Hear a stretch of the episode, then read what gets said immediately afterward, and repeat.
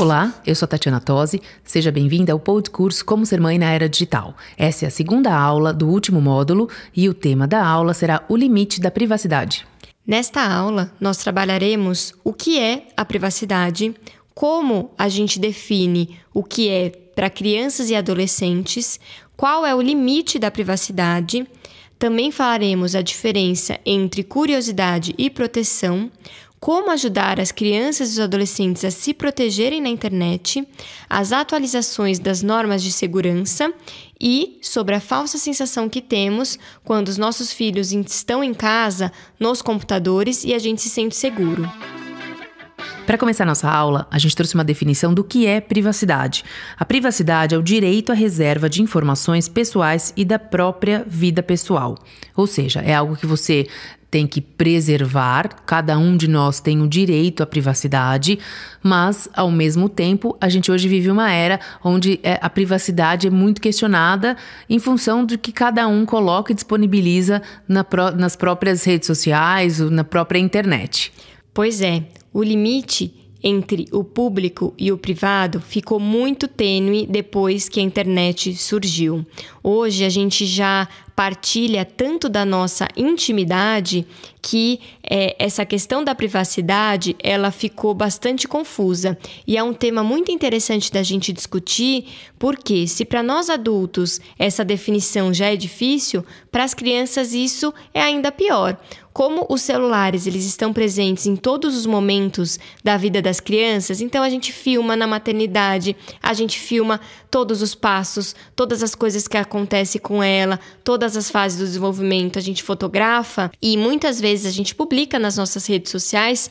As crianças elas estão acostumadas a se exporem, que não é uma realidade que se tinha é, na geração passada, né, Tati? A gente precisa entender é, que é, essa questão de exposição para as crianças crianças é muito natural, só que elas já não sabem muito bem o que é importante elas preservarem. E essa questão, ela é interessante da gente discutir, porque nós adultos a gente precisa passar isso para as crianças, para elas aprenderem. É, antes na geração passada era exatamente o oposto, né? As famílias elas se esforçavam para justamente proteger é, as, as pessoas, né? Ou é, quando acontecia algo é, diferente ou algo que não era uma coisa que seria aceito, pelo contrário, assim, todo mundo procurava evitar que, as, que, essa informação fosse compartilhada, que as pessoas soubessem, por várias questões, né? Por uma questão de julgamento, por uma questão de padrão da sociedade, padrão de comportamento. E isso realmente veio se diluindo, uh, e com a chegada da internet é que foi essa explosão de. de disposição mesmo. O que é legal de trazer, Bárbara, é uma outra, uma outra questão. Eu li certa vez um, um estudo falando que daqui a alguns anos essa questão da privacidade ela vai ser invertida. Então, se você não tiver todos os seus dados, a sua vida exposta na rede, né? Se você não tivesse uma pessoa que procurar por quem é você, quem é a Bárbara e não achar tudo de informação que ela precisa, ou né, uma grande parte de informações, você vai ser vista, ao contrário, a pessoa vai falar: bom, mas como é que a Bárbara não tem as informações na rede? Significa que ela tem algo para esconder. Então as pessoas vão, vão. Se você não tiver exposta, é porque você está fora do padrão. Você não está seguindo, não vai seguir, está dentro da, do normal. Então isso é muito louco, porque realmente, como é que a gente vai conseguir daqui para frente lidar com isso? Embora seja todo mundo, mas mesmo assim é uma situação estranha da gente pensar. É muito estranho mesmo, né, Tati? É uma quebra, é uma inversão muito radical. É porque essa questão da gente tentar entender o que é, eu posso ou não partilhar da minha intimidade, isso fica muito. É, não fica mais espontâneo, né? Uma coisa é eu partilhar porque eu acho que é interessante, porque eu gosto, outra coisa é porque se eu não partilhar, eu tô fora desse mundo. É, a gente precisa entender que é natural do ser humano essa curiosidade por saber da vida do outro, né? Essa é, é um comportamento natural. Nós gostamos dessa coisa de acompanhar. Por isso que faz tanto sucesso as blogueiras é. que trabalham com lifestyle. Exato. Que é essa questão de falar sobre a né? vida, partilhar sobre tudo, sobre as coisas que acontecem. É uma geração que gosta de acompanhar, mas isso sempre foi, né? Vamos lembrar, por mais que a gente é, antigamente gostava de privacidade, tinha aquela coisa de ir no portão, de observar, nossa, por que, que essa vizinha tá chegando nesse horário? É um comportamento que sempre foi, né? Mas hoje o que acontece é essa falta de limite entre o que eu vou partilhar e o que não vou. É, é, as crianças, como elas estão inseridas desde muito cedo, a gente precisa ajudar. Mas, Tati, você acha que criança precisa ter privacidade na internet? E essa é uma questão cabeluda.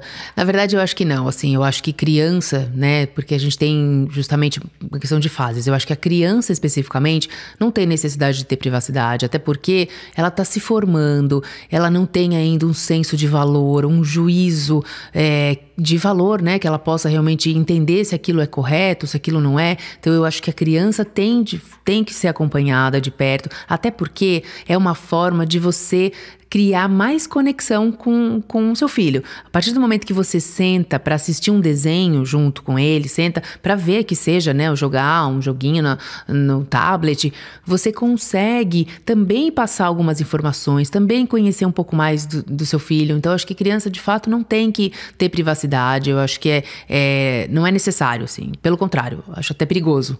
É, até porque privacidade ela está totalmente relacionada com responsabilidade. E criança, é, por natureza, não tem a responsabilidade. Elas são irresponsáveis no sentido da palavra é, mesmo, de não saber é, se responsabilizar por aquilo que está acontecendo. Elas não têm maturidade emocional para lidar com tudo isso.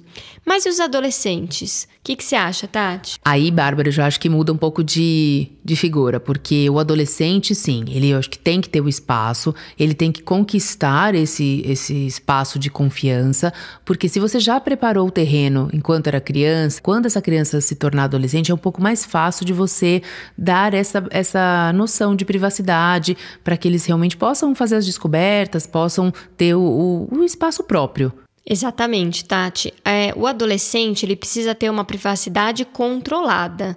Até porque é, essa, esse senso de observar o que é certo e o que é errado é desenvolvido na adolescência. Então, se a gente deixa eles livres demais, eles têm dificuldade de julgar o certo e errado e são facilmente influenciados por aquilo que eles veem na rede. Isso é muito perigoso. Claro que a gente precisa entender a grande diferença entre curiosidade e proteção. Porque como a gente define o limite da privacidade, que eu acho que é o grande tema dessa aula? Quando a gente está a serviço da nossa curiosidade, a nossa tendência é invadir. Porque a gente vai querer olhar os conteúdos que os nossos filhos estão acessando meramente para matar a nossa curiosidade.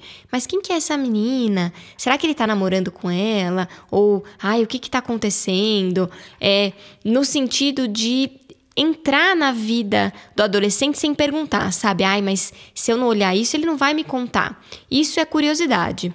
Mas quando a gente vai olhar e conversar com um olhar de proteção, então, por exemplo, é, ele fez um amigo na internet. Você precisa sim ter um olhar de proteção, porque é, a gente não sabe quem é essa pessoa, se realmente é um outro adolescente, ou se é uma, um adulto se passando por adolescente. Então, quando a gente tem esse olhar de proteção, a gente se aproxima do, do, do jovem e consegue conversar de um outro lugar.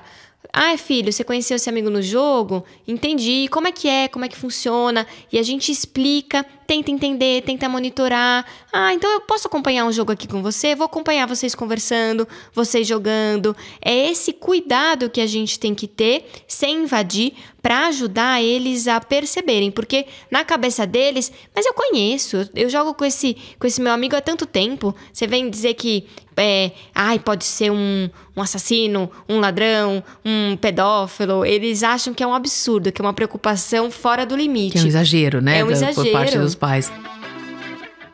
Uma coisa que me chama muita atenção é a questão, por exemplo, que é bem pontual dessa geração, envio de nudes. É muito comum entre os jovens, né, esse tipo de arquivo transitar de uma forma natural, assim. Entre eles, realmente é algo que é, acontece mesmo. Eles mandam as fotos, é, as, tanto meninas, meninos. Mas isso é muito sério, né? Então, se você de repente consegue antecipar, né, colocar para um jovem a ideia do que, da responsabilidade, do que isso pode trazer para a vida dele, é mais fácil do que depois querer corrigir depois que já está pronto. Então, acho que a prevenção nesse caso da, da privacidade tem um, um passo anterior, é mostrar como é que as coisas funcionam realmente, o que pode acontecer, para evitar um, um problema maior. E você puxou um gancho muito interessante, Tati, que como a gente pode então ajudar as crianças e os adolescentes a se protegerem na internet? Porque é um assunto que muitos pais, mães e cuidadores têm dúvida. É, muitos querem aplicativos, né? Querem colocar bloqueadores, querem colocar controladores, é, e tem muitos aplicativos bons, tá? Tem realmente aplicativos que ajudam no controle dos pais, que ajudam nesse controle de telas. Mas o que, que acontece? Isso é bastante efetivo quando é, as crianças são pequenas, porque elas não entendem muito como a tecnologia funciona. O que, que começa a acontecer? Quando o adolescente cresce, é, eles nasceram nessa era, certo? Então, eles sempre estão um passo na frente. Eles começam a descobrir como burlar os aplicativos de segurança. E aí que está o perigo. Porque quando a gente é, coloca os aplicativos, a gente fica um pouco mais aliviado e também é, mais tranquilos. Bom, então eu consigo monitorar, se tiver qualquer coisa errada, eu consigo acompanhar. Mas a partir do momento que eles viram adolescentes e eles entendem como isso funciona, eles podem burlar. E aí, é, aquilo que a gente acha que a gente está controlando, a gente passa a não controlar. O que eu geralmente sugiro sempre para os pais.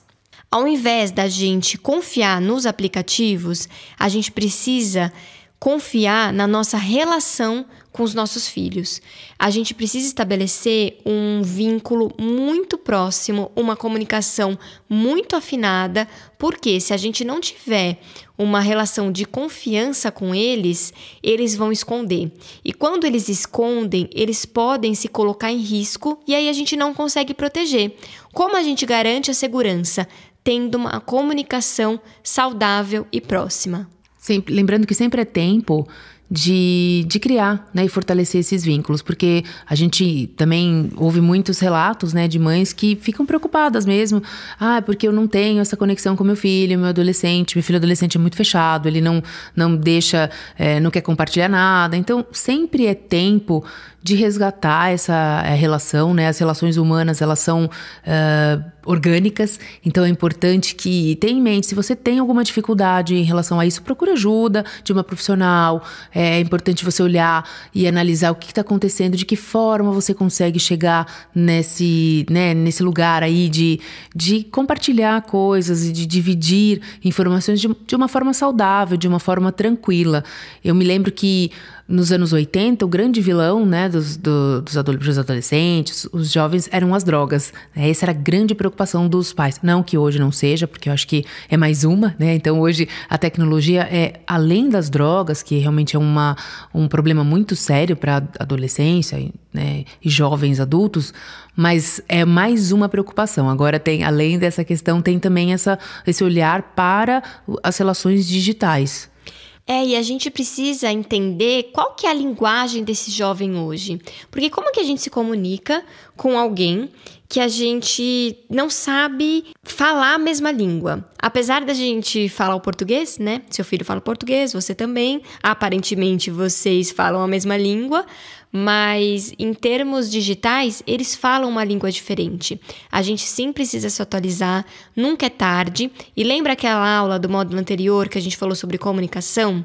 A gente precisa ir desarmado. O que acontece quando a gente está com medo? A gente geralmente a gente vai para um diálogo com o filho muito agressivo. Então a gente já vai é, julgando, apontando, a gente já vai ameaçando e colocando eles contra a parede. E quando a gente faz isso, a gente chega armado para essa conversa, é, a tendência deles é se fechar. Aí realmente que não vai sair nada.